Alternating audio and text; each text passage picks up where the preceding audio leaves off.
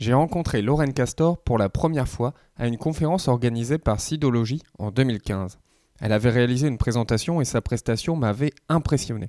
Elle avait l'air tellement sûre d'elle. Après la conférence, j'ai pu échanger avec elle et elle m'a confié qu'elle était très stressée pour cette présentation. Quelque temps plus tard, je m'aperçois qu'elle est partie vivre en Nouvelle-Zélande et qu'elle a créé un carnet de voyage pour suivre ses aventures. Sur la page d'accueil, on peut lire J'ai créé ce site pour vous montrer que voyager est possible et accessible, même pour les gens comme moi qui ont peur de tout. Bonjour, je m'appelle Emmanuel et je suis le créateur d'Effet Eureka. Avec Effet Eureka, surmontez vos doutes et vos craintes et ayez le courage d'oser et l'énergie pour vous dépasser.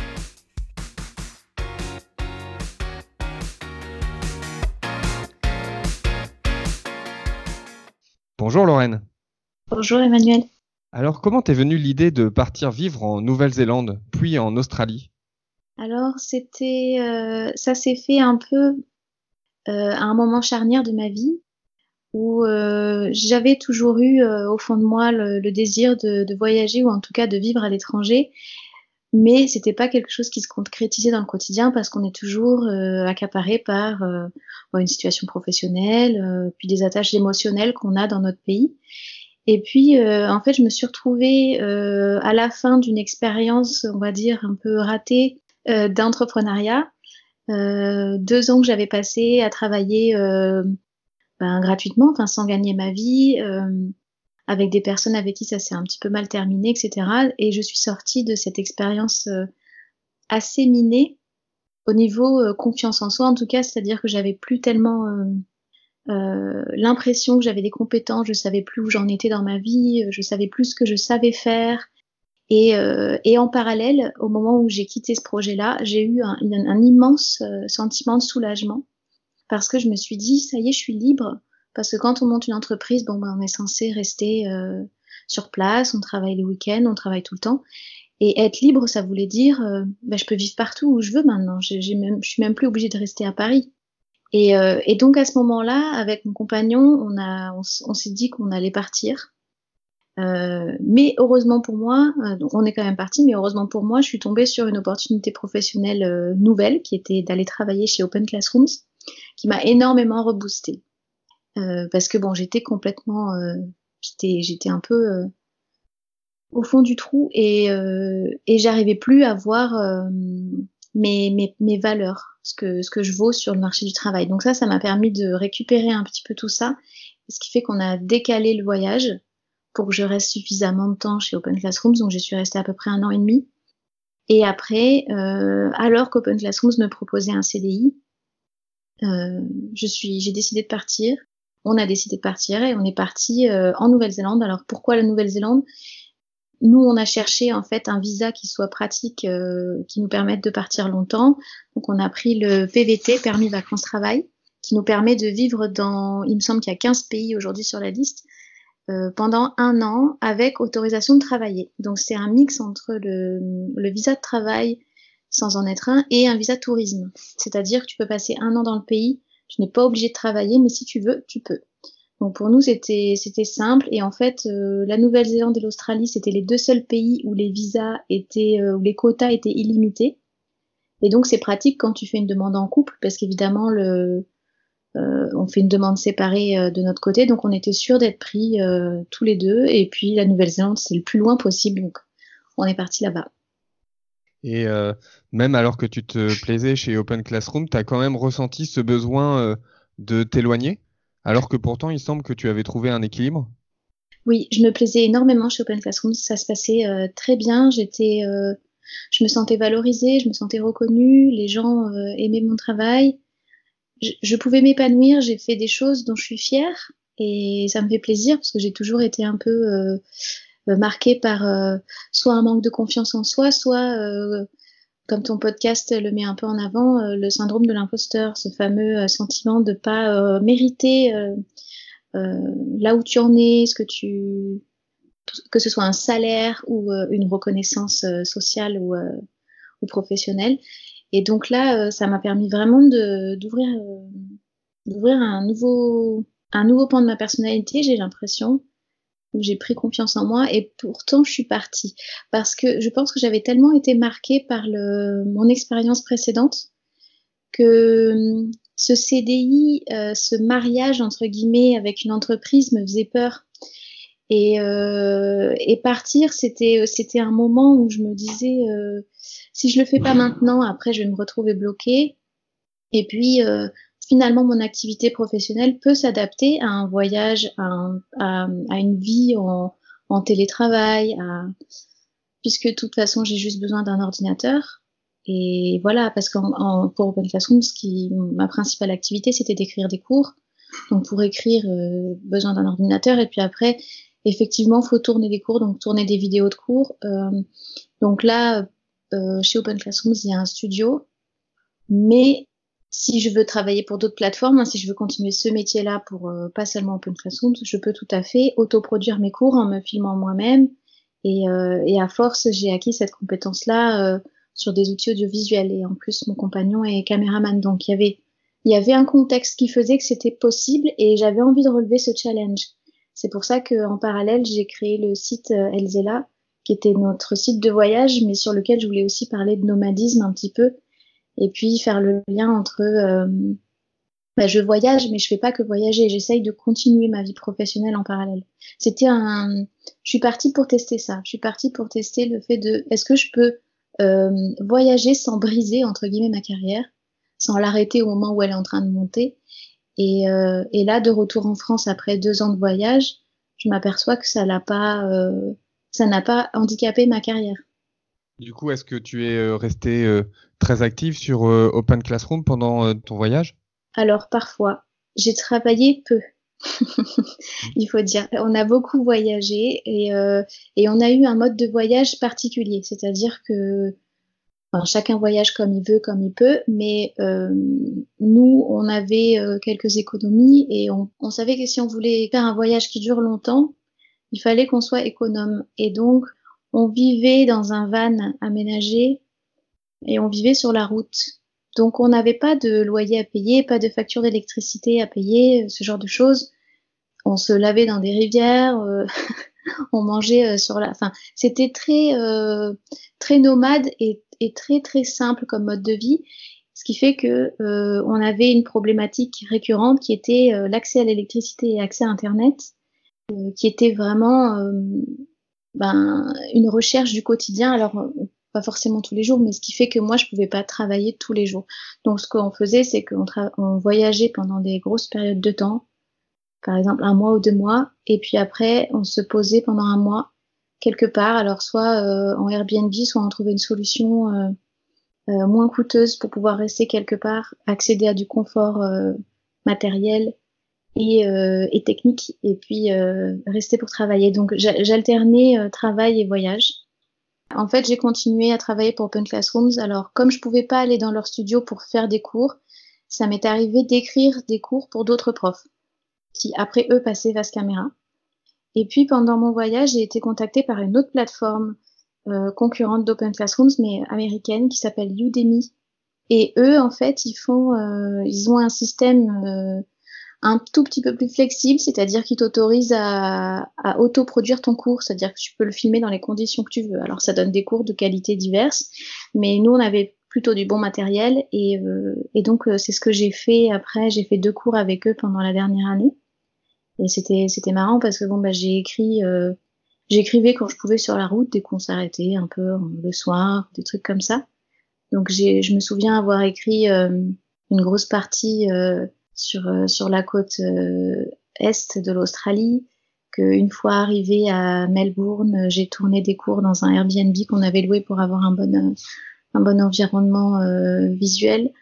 Que après j'ai fait le montage pendant qu'on était euh, sur la route en Tasmanie, que j'ai publié le cours quand on était encore plus loin. Et donc c'était c'était sympa de bah, de vivre ça en fait, d'expérimenter cette cette nouvelle façon de vivre et de travailler. Et donc ton retour en France, euh, comment se passe-t-il? Alors, euh, c'est un peu étrange.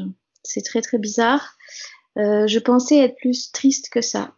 Ça va pour l'instant, mais je pense, je suis hantée par mon, mon voyage. J'y pense tout le temps. J'ai des, j'ai pas envie de l'oublier en fait. Donc je, je me, je me replonge dans les photos, les vidéos, etc. Et j'ai pas terminé. Euh, J'étais un petit peu en retard vers la fin du voyage. J'ai pas terminé mes vlogs parce que j'en faisais de temps en temps, donc des vidéos un petit peu euh, euh pas haute qualité, mais enfin des vidéos où on nous voyait dans le quotidien euh, vivre, etc. Et, euh, et, je suis en train de, de regarder ça et de, de, faire les montages parce que ça me manque et que je me demande quand est-ce que je repars voyager. Nous, on est rentré pour plusieurs raisons, mais notamment parce que on n'avait plus trop d'argent et que continuer à vivre comme ça, bon ben, au bout d'un moment, on est, on est, on est un peu pauvre, même si c'était possible pour moi, mais ça l'était moins pour mon compagnon. Donc il y avait, euh, il y avait une nécessité quand même de rentrer. Après, en parallèle, notre visa a expiré, donc euh, on pouvait pas euh, rester à vitam aeternam en Australie, puisque après la Nouvelle-Zélande, on est parti en Australie et puis j'ai fait un passage entre les deux en Polynésie française et au Canada.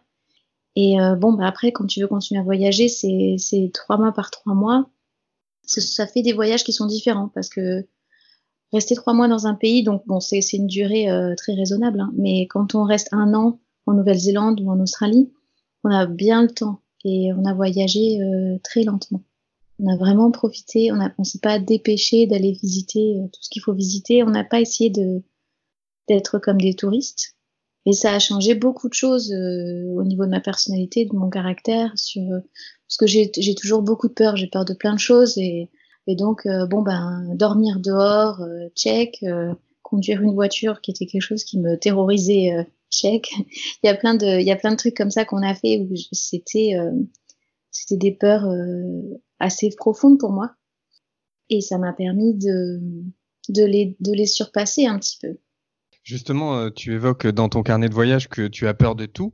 Euh, Est-ce que tu as un secret pour euh, justement réussir à, surmonter toutes ces craintes, que ce soit pour réaliser une présentation ou pour partir vivre à l'étranger comme tu l'as fait? Mais alors c'est marrant que tu me poses cette question. En fait, alors c'est vrai, j'ai peur de beaucoup de choses. Je dirais j'ai peur de tout, mais après, faut pas. Euh, J'essaie de relativiser puisque quand même, quand tu regardes mon parcours, j'arrive à faire des choses, donc ça veut dire que j'ai pas peur de tout, tout. mais globalement, quand si tu regardes mon profil public sur Internet, tu peux t'apercevoir que j'ai fait des conférences. Donc, on peut se dire bon, ben, elle fait des conférences. En réalité, ça me fait extrêmement peur. J'ai très très peur de parler en public. Ça me demande une préparation euh, psychologique euh, euh très forte. Et, euh, et, je le fais quand même parce que j'ai en parallèle ce, cette autre euh, dimension de moi-même qui, qui parasite un peu ce, cette peur, qui est mon syndrome de l'imposteur. C'est-à-dire que je me dis, euh, si j'ai peur et que ça se voit, on va encore plus penser que je suis une impostrice. Une imposteur, je sais pas si on peut dire impostrice. Donc, je me dis qu'il faut que je, je suis obligée d'y arriver, en fait. Bon, après, je te dis que j'accepte, j'accepte pas tout, mais c'est vrai que ça m'est, là, dans pas longtemps, j'ai une conférence. C'est la première fois où je vais devoir parler en anglais. Euh, j'ai dit oui, alors qu'au fond de moi, euh, mon cœur me dit non. Mais euh, je me dis bon, ben, je, en fait, je confie cette peur ou ce problème-là à la Lorraine du futur qui devra s'occuper de la conférence. La Lorraine du présent, elle, pour l'instant, voilà. Euh, donc la plupart du temps, j'essaie de, je me dis que quelque chose qui fait peur est un bon signe pour progresser, donc il faut le faire. Après, en parallèle, j'ai quand même des expériences qui, quand, j'ai vraiment peur ou que, ou que je n'arrive pas à surmonter un sentiment de panique, c'est-à-dire qu'on n'est plus dans le juste j'ai peur, on est dans un truc un peu irrationnel. Ça m'est arrivé de fuir des, situa des situations de, qui me faisaient peur, mais vraiment en fuir physiquement, c'est-à-dire que je me retrouve à un endroit où il y a plusieurs personnes, où je sais que je vais devoir prendre la parole euh, dans pas longtemps. Euh, je fais semblant de prendre un appel téléphonique, euh, je m'éloigne et puis en fait je m'en vais quoi. je prends le métro, je rentre chez moi. Enfin ça, ça m'est arrivé euh, assez assez rarement, mais ça m'est arrivé quand même. Et puis euh, et puis après j'ai des peurs qui sont euh, carrément phobiques, donc en particulier la voiture, où j'avais quand même passé mon de mon permis de conduire contrainte et forcée à l'âge où on est censé le passer. Et puis, euh, n'ayant jamais possédé de voiture personnelle, euh, j'avais jamais conduit de ma vie. Et j'avais laissé cette peur grandir en moi jusqu'à ce que bon, bah, je me retrouve à faire un road trip pendant deux ans. et là, euh, bon, bah, la nécessité de conduire, elle revient. Et, euh, et ça a été, euh, c'est l'une, alors c'est peut-être pas forcément en phase avec le thème de ton podcast, la peur de conduire, parce qu'on n'est pas sur une peur euh, qui, qui, est en rapport avec le, la vie professionnelle ou je sais pas, mais la peur de conduite est à ce jour la plus grosse peur que j'ai eu à, à, à surmonter. J'ai pas encore terminé, mais euh, c'était quelque chose pour moi qui me semblait impossible à réussir. Vraiment. Je je sais pas tellement d'où ça venait, hein, j'ai pas eu d'accident traumatisant, mais euh, c'était quelque chose qui me faisait pleurer au volant, paniquer et euh, faire n'importe quoi. Et j'avais extrêmement, enfin, si tu veux, la peur de conduire, elle est liée à quelque chose qui est physique, alors que moi, je suis plus à l'aise avec le mental, l'intellect. Et euh, cette sensation de pas pouvoir euh, contrôler, tu es censé conduire la voiture, pas laisser la voiture te conduire. Cette sensation de, bah, si je fais une erreur, potentiellement, je peux mourir ou blesser d'autres personnes, tuer d'autres personnes. C'était quelque chose de très, très, très angoissant pour moi et qui m'a pris énormément de temps à, à surmonter. Bon, finalement, j'ai conduit à la fin des milliers de kilomètres, euh, soit toute seule, soit avec mes sœurs, puisqu'après, mon compagnon est parti, on est, on est parti en décalage, son visa se terminait.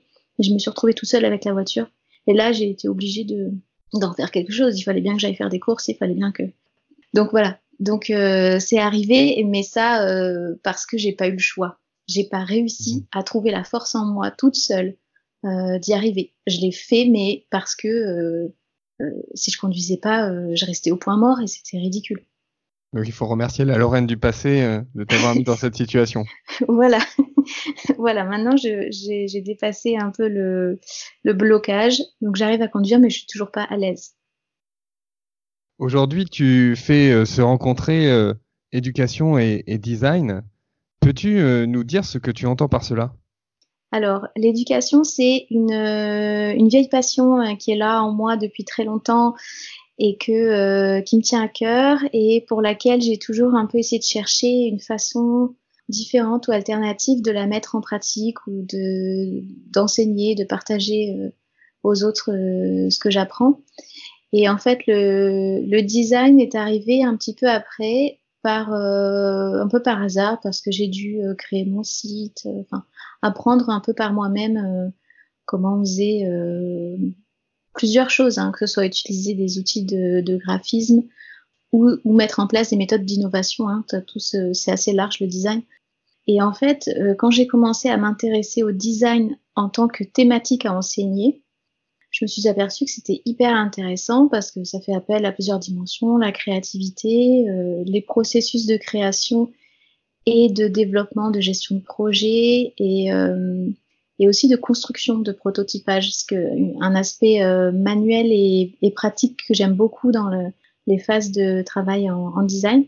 Et en fait, je me suis aperçue qu'on pouvait euh, appliquer la méthode du design thinking, c'est comme ça qu'on appelle en anglais thinking, voulant dire euh, la façon de penser comme un designer, si on peut traduire ça comme ça. Quand j'ai vu qu'en fait on pouvait coller cette démarche à l'éducation, j'ai essayé de le faire. Euh, ça veut dire donc que la démarche du design thinking, elle est simple, elle est en cinq étapes c'est qu'on commence par une, une démarche d'empathie où on va s'intéresser à notre cible. Donc en l'occurrence, quand tu es prof ou quand tu travailles dans l'enseignement, ça, ce sont tes élèves, tes étudiants, les personnes à qui tu partages du contenu. Donc s'intéresser à, à, sa cible, être en empathie, ça veut dire se mettre à la place des autres, comprendre leurs besoins, leurs attentes, et pas euh, délivrer un contenu, euh, on va dire, préformaté ou préfet avant même d'avoir pris en compte les avis des gens. Et donc là, c'est l'inverse. On part d'abord de ce qu'ils attendent et ensuite on va construire. Et donc la phase 2, c'est euh, la phase de définition. Donc on, une fois qu'on a fait notre recherche, qu'on a bien compris euh, l'univers dans lequel on baigne, les gens qui nous attendent, etc., on définit un, un problème spécifique ou un besoin auquel répondre en particulier qui est très précis, qui peut tenir en une phrase comme une problématique de dissertation un peu. Et puis après, on rentre dans une troisième phase qui est la phase de brainstorming, où on appelle ça aussi idéation. C'est la phase un petit peu euh, amusante, stimulante, où on va euh, écumer un petit peu toutes les idées, toutes les possibilités pour mettre en œuvre toutes les choses qui vont pouvoir répondre aux besoins qu'on a identifiés. Donc pour moi, ça va être par exemple de réfléchir à quel contenu je leur propose, mais aussi quel format. Est-ce que j'introduis euh, de la ludification, si ça les intéresse, si c'est la cible est-ce que j'introduis une dimension émotionnelle? Est-ce que, enfin voilà, ça va être très varié. Et donc dans cette phase de brainstorming, je vais un petit peu voir euh, l'étendue de ce qui est possible. Et puis après, la phase 4, on passe dans la phase de prototypage, prototype, où c'est là où je vais construire mon contenu. Donc la particularité de la démarche du design, c'est que euh, une fois qu'on a construit le contenu, le contenu n'est pas un contenu fini. Il va évoluer en fonction de ce que les gens en ont, ils en ont pensé comment ils se sont appropriés, comment ils ont, ils ont découvert le, les matériaux pédagogiques, etc. Et en fait, le fait de donner des cours en ligne, c'est parfait pour ça, parce que si tu es en présentiel, bon, ben, une fois que le cours il est donné, il est donné, c'est trop tard. Enfin, C'est-à-dire que tu l'as utilisé sur une cible de personnes, et puis euh, bon, bah, tu peux toujours revenir la semaine suivante ou le mois suivant en leur proposant une nouvelle version, mais ils ont déjà vu le cours globalement. Donc, euh, soit tu changes de thématique et tu essaies d'adapter les erreurs que, enfin, de pas reproduire les erreurs que tu faites et de l'améliorer sur autre chose, mais quand c'est en ligne et que tu une une foule de candidats, de personnes qui s'inscrivent régulièrement, ben, tu as moyen de retravailler ton produit en fonction des retours que tu as eus. Donc ce que j'essaye de faire, c'est de récupérer des avis euh, des gens sur les plateformes, alors que ce soit Open Classroom ou Udemy. Les gens euh, notent mes cours, laissent une remarque, un commentaire. Puis il y a certaines personnes avec qui je parle où je leur demande, euh, et c'est même quelque chose que j'introduis dans le cours à la fin, qu'est-ce que vous souhaiteriez voir comme mise à jour dans un cours suivant? Est-ce qu'il y a quelque chose qui vous a manqué par exemple, et je leur fais dessiner la courbe de leur expérience d'apprentissage, c'est-à-dire euh, sur, euh, on va dire, une échelle de 1 à 10, comment ils se sentaient, 10 étant le maximum positif, comment ils se sentaient au début du cours par rapport aux attentes qu'ils en avaient, comment ils se sont sentis au milieu, puis à la fin, etc. Et donc, cette démarche qu'on appelle le design thinking, j'essaye de l'appliquer à l'éducation. Et étant donné que le design, on va dire que si tu veux le traduire en français, non dit conception, mais j'aime bien le terme euh, ergonomie. Pour moi, l'ergonomie, ça veut dire euh, mettre en forme quelque chose de façon simple, pratique et agréable à utiliser. C'est comme une interface pour une application mobile, un site internet. Si on dit qu'elle est ergonomique, ça veut dire qu'elle est euh, simple à appréhender, à comprendre, à utiliser. Et j'ai envie de faire la même chose avec, avec mes cours pour moi, on retrouve une certaine forme d'ergonomie dans le monde de l'éducation, mais on lui donne un autre nom qui est la pédagogie. Pour moi, c'est très synonyme puisque la pédagogie, ça veut dire euh, faire en sorte de rendre un contenu accessible, compréhensible, facile à utiliser et agréable à consommer, entre guillemets, si on peut consommer du savoir. Euh, donc pour moi, c'était idéal en fait de se faire. Enfin, c'est même pas euh, que je fais rencontrer le design et l'éducation. Pour moi, ça va déjà ensemble. J'ai juste physiquement euh, écrit sur mon site internet que je les faisais se rencontrer, mais pour moi, c'est c'est presque déjà euh, la même chose en fait. Pédagogie, ergonomie, ce sont des champs qui se croisent et qui se marient très très bien euh, en fait quand on enseigne à, l'ère d'aujourd'hui. Est-ce qu'il y a un élément que tu aimerais rajouter? Alors je suis pas experte en psychologie et en syndrome de l'imposteur, mais je dirais que je, les gens qui se sentent concernés par ce sentiment-là, que, que j'ai parfois aussi, je pense que euh, même s'il est très désagréable et qu'on a, on a peur de se, comment dire, d'être dévoilé au grand public, que les gens s'aperçoivent que euh, était là par hasard et qu'en fait on mérite pas notre place et que c'est une injustice, etc. Même s'il y a cette peur au fond de nous, je dirais qu'il faut pas chercher à se débarrasser coûte que coûte de ce sentiment ou de faire euh, euh, de dire la vérité aux autres en disant voilà mais en fait je suis là mais je je, je, je suis pas censée être là parce qu'en fait, euh, c'est un sentiment qui, même s'il semble négatif dans la plupart du temps, je trouve qu'il est nécessaire pour garder une certaine part d'humilité. En tout cas, moi, ça m'aide à, à, garder les pieds sur terre aussi, c'est-à-dire que même si j'ai le syndrome de l'imposteur, donc le mot syndrome laisse s'entendre que c'est un c'est un syndrome, c'est une condition, mais qui en fait est irréelle, que qui en fait n'est pas vraiment là. En fait, on pense qu'on a un imposteur, mais en fait on n'en est pas un. En fait, je pense qu'on l'est parfois. On est parfois un imposteur dans le sens où euh, on doit jouer, euh, on doit jouer euh, un peu plus un rôle un peu plus haut que celui qu'on a pour pouvoir atteindre des rêves et pour pouvoir faire des choses un peu plus grandes. Et donc c'est nécessaire, je pense, de pas avoir cette confiance en permanence parce que sinon ben, on resterait euh, toujours sur nos acquis. On n'essaierait pas de, de, se forcer, ça nous, ça nous, ça nous stimulerait pas. Alors après, bon, j'ai, je connais pas tous les cas, j'ai pas parlé des personnes que ça peut-être ça paralyse, mais en tout cas moi c'est comme ça que que je vois les choses et c'est c'est un, un, défaut ou une qualité, je sais pas comment dire, mais c'est un défaut ou une qualité euh, que je je ne regrette pas d'avoir entre guillemets. Merci beaucoup Lorraine pour tout ce que tu as partagé avec nous aujourd'hui. Merci beaucoup. Nous pouvons retrouver tes cours sur euh, laurencastor.com. Et euh, nous nous retrouvons euh, jeudi pour que tu nous partages le message qui te tient à cœur. Je vous donne rendez-vous demain pour un nouvel épisode d'Effet D'ici là, prenez soin de vous et de ceux qui vous entourent.